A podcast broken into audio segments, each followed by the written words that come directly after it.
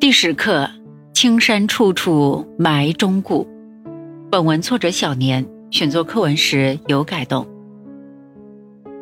默读课文，说说课文的两个部分分别写了什么内容。从课文中找出描写毛主席动作、语言、神态的语句，体会他的内心世界，再有感情的朗读课文。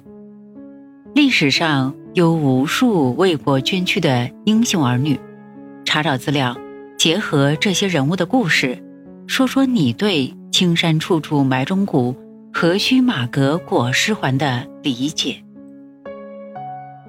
一，中南海，毛主席的卧室。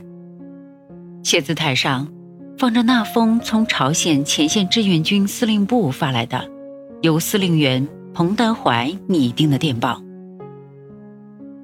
我们今日七时已进入防空洞，毛岸英同三个参谋在房子内。十一时，敌机四架经过时，他们四人已出来。敌机过后，他们四人返回房子内。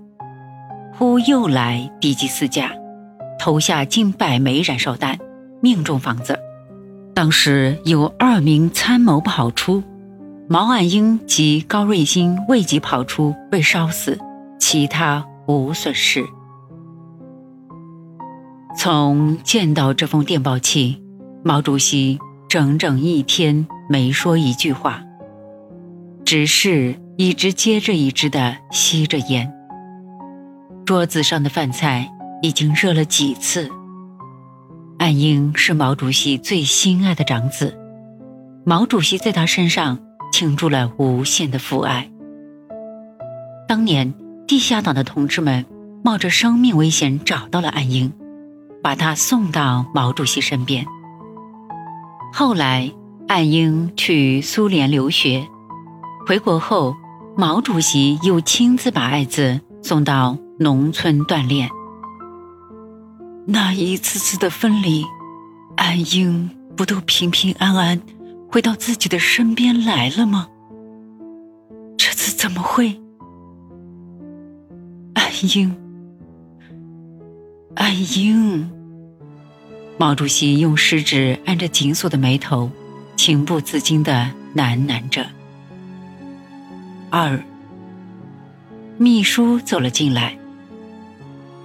主席，志愿军司令部来电请示中央军委。是否将岸英的遗骨运回国内？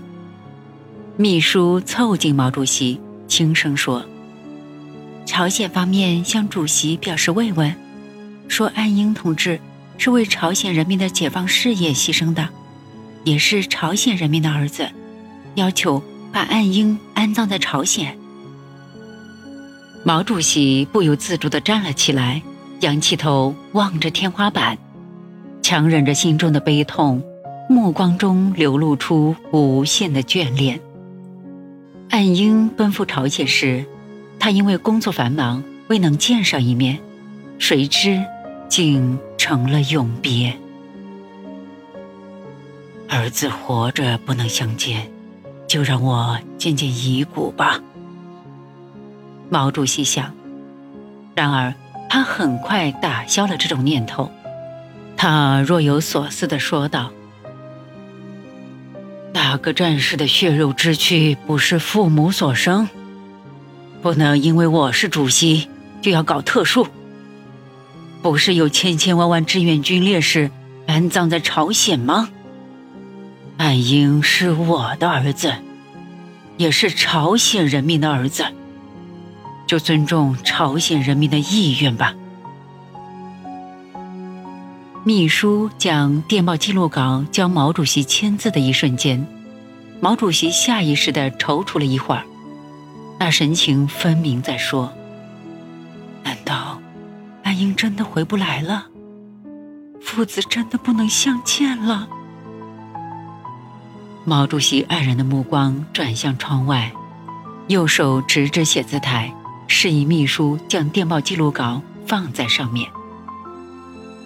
第二天早上秘书来到毛主席的卧室。